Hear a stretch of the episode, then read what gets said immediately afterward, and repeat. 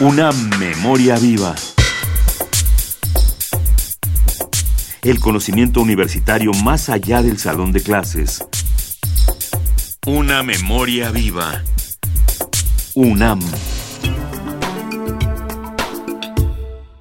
La UNAM y la World Future Society, capítulo mexicano, realizaron el encuentro Prospectiva del Mundo, México 2015 donde pensadores de diversas partes del mundo reflexionaron en torno a distintas problemáticas que afectan a la comunidad internacional.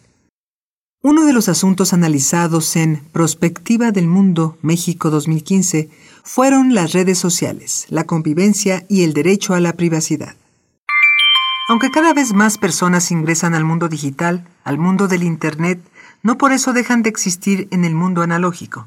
Ante esta situación, ¿Cómo se transformarán los derechos de las personas al entrar en contacto con el mundo digital?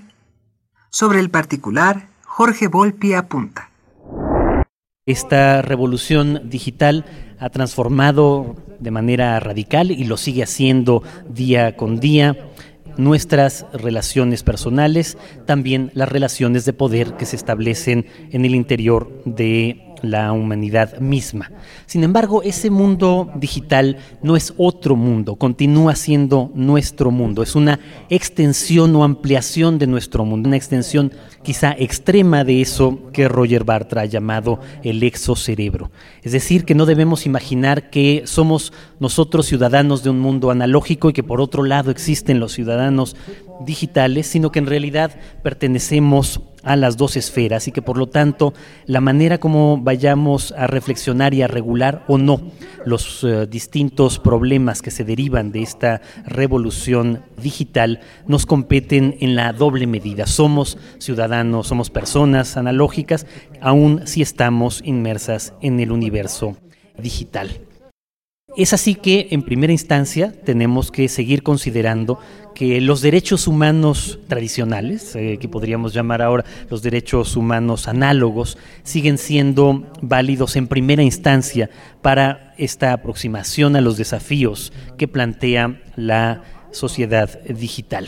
Desde luego, en primerísima instancia, la libertad de expresión y los límites a la libertad de expresión y la enorme discusión que ha habido en torno a este tema, tanto desde la Declaración de los Derechos del Hombre y del Ciudadano, de la Independencia y la Constitución estadounidense, hasta nuestros días. Pongamos, por ejemplo, el caso más reciente en que se ha discutido enormemente este punto, vinculado, por ejemplo, con las caricaturas de Charlie Hebdo y los atentados en contra de quienes las hicieron.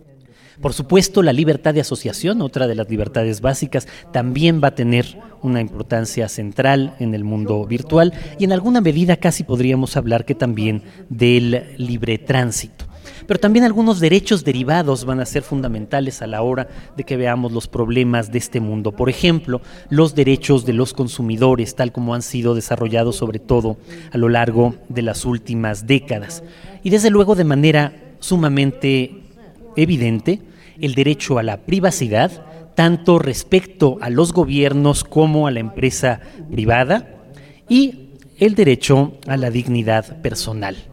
A partir de esta eh, variedad de derechos análogos, empezamos a ir teniendo derivaciones dedicadas ya precisamente a ver cómo lidian estos derechos analógicos o estos derechos eh, humanos tradicionales con lo que ocurre precisamente en el mundo digital. Una serie de derechos digitales. Jorge Volpi es escritor, abogado, maestro en letras mexicanas y doctor en filología hispánica. Participó en el macropanel Redes sociales, convivencia y derecho a la privacidad en el encuentro Prospectiva del Mundo, México 2015. Una memoria viva. El conocimiento universitario más allá del salón de clases. Una memoria viva. UNAM.